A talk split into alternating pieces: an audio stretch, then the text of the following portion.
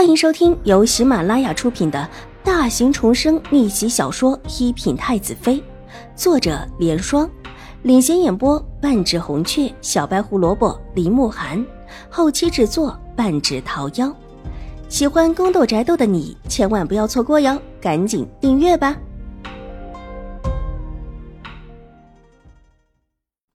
第三百九十七集。说了几句客套话之后，便让他们离开。没有人注意到齐天宇靠近书案的时候，早已经把之前放在书案上的那本案卷看了个清楚。秦怀勇之前在看，之后看到他们进来，把案卷半合上了。封面上很清楚的写着“兴国公府”几个字，至于半合的案卷上还有“兴国公夫人”的字样，显见的这几个字跟兴国公府和兴国公夫人有关。秦府这是真的想和新国公结亲了，不动声色的和齐白羽走到院门口，齐天宇却没有急着走，停下了脚步，细细的眯了眯眼，伸手轻轻的弹了弹自己的衣袖，眼中闪过一丝悠然。原本觉得齐荣之有一些夸大其词，对齐荣之不太信任，这会儿却因为在秦华勇的书案上看到这案卷，正式的放在了心上。大哥，怎么了？没事，我们走吧。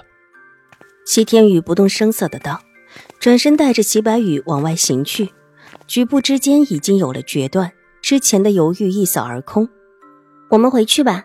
秦婉如是在看到齐天宇和齐白羽离开之后才说的，唇角微微一勾，看起来自己已经成功的激起了齐天宇的注意。以齐荣之的心性，他说的话，齐天宇未必有多么放在心上。但现在在父亲这里看到兴国公府的案卷，必然是激起了兴趣。齐天宇沉思的时候，每每会停下，轻弹自己的衣袖。这个习惯他自己或者只是下意识的举动，但秦婉如却看得清楚。若是没有什么想法，齐天宇是不会踩出秦怀勇的院子就停下脚步思索。特意把兴国公府的案卷送到父亲的案头，就是让齐天宇重视此事，让齐天宇帮着齐荣之抢这个义女的身份。以齐荣之的心性，想抢这个义女身份难过登天，但是齐天宇出手必是不相同的。有些事他也只是有些猜测。上一世他一直闷在后院里，即便后来樱花进了宫，也一直闷在屋子里，很少外出。更是打听不到什么，况且有些记忆自他重生之后一直是模糊的。如果自己的猜测是真的，怕是齐天宇这时候背后就已经有人了，否则一个齐天宇还不能搅乱一池浑水。果然，接下来的几天，外面的流言不但没少，反而越来越多。不只是狄氏、秦玉茹的事情，还有秦婉如的，甚至都在传言秦婉如不是秦怀勇的亲生女儿。说是一个副将的一妇女，还说有人可以证明，当时这位副将虽然死了，但他的妻子现在找寻过来的，寻的就是这个女孩子。这话起初传的时候，大家都觉得是一场笑话，不过是因为宁远将军恶毒的正是夫人和大女儿的传言罢了。但是才没几天，这传言居然越传越真，甚至连之前敌视的传言也被压了下去。还有人说亲眼看到了这位夫人，也算是将士的遗孀。现在就往京中来的路上，据说是找到了江州，去到了宁远将军的府上。但宁远将军府已是人去楼空。听闻宁远将军已上京，这位夫人就往京中而来。这事是被几位行脚的商人传过来的，传的有鼻子有眼。几年前的那场叛乱，许多人都没有忘记。那时候死的人不少，甚至有一度叛军声势更加浩大，一些城池连连被破，死在战乱之中的人不少。这其中不乏一些副将之类的官员，有一些还是临危受命，甚至来不及考察就直接上任，到最后死了也就留下一个名字，想查清楚那可是千难万难。秦怀勇在那场叛乱之中也只是一个副将。但最后却是脱颖而出，一方面固然是因为他的确优秀，另外一方面却是因为当时他的主将和一些副将也全死了，留下他算是高职的军队将领。秦婉如的身世原本是飘忽的，许多人觉得不可信。但因为有了这场叛乱的背景，再加上有人一再的肯定，居然越传越叫人觉得真，而且越传的版本也多了起来。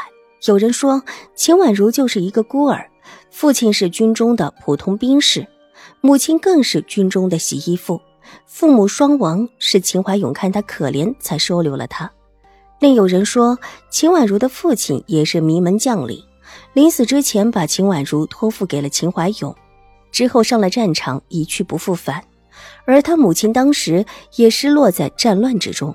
还有人说秦婉如是京中某世家的小姐，某世家现在正在寻找这位小姐，但一时确定不了身份，所以想以义女的身份认回本世家。传言种种，大家又觉得不知道哪一份是真的。但不管如何，有一点可以确定，秦婉如应当不是宁远将军亲生的女儿。否则不可能引出这么多的传言，而且还有知情人传言说，在宁远将军府内的确是没有这位宁二小姐的生母。宁远将军的两位夫人，一位就是恶毒的要置秦二小姐于死地的狄氏，虎毒不食子，这当然不可能是亲生母亲。至于另外一位，是秦怀勇为了照顾秦二小姐娶进来的平妻，当然也不可能是这孩子的亲生母亲。而又有一位之前在江州宁远将军府干过活的仆妇，现在流传至京城来，也一再的表明秦怀勇的妾室每一个都在。秦二小姐不可能是某位死了的妾室所生。又说秦二小姐出现在秦府的时候，已经是一个孩子，并不是从小就在秦府长大的。这个仆妇说话最真了。据说有人去查过，的确是江州宁远将军府的各仆。不知怎的来到了京城，正赶上了这个话题。当然，这话别人相信，秦婉如却是不信的。一个仆妇能够千里迢迢到京城，而且还正巧赶上现在这一波流言。一听这个传言，他就知道这人是齐天宇放出来的。当然，这其中一些流言也是秦婉如自己放出去的。他要的就是这个效果，真真假假，假假真真，最叫人分不清楚。这些事情林林总总的传到新国公府上，并且传到了新国公夫人的耳朵里。